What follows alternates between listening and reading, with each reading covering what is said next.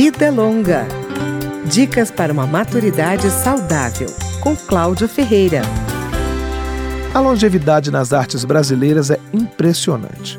Na música popular, Chico Buarque, Caetano, Gil, Gal, Maria Bethânia, Milton Nascimento e Roberto Carlos já passaram dos 70 e não pensam em parar. Nas artes cênicas, vários atores e atrizes têm mais de 80 anos.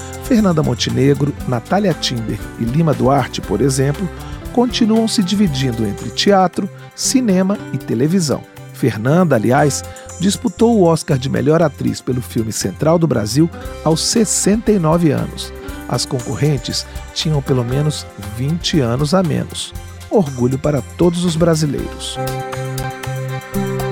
Vida Longa, no Dia Mundial do Idoso.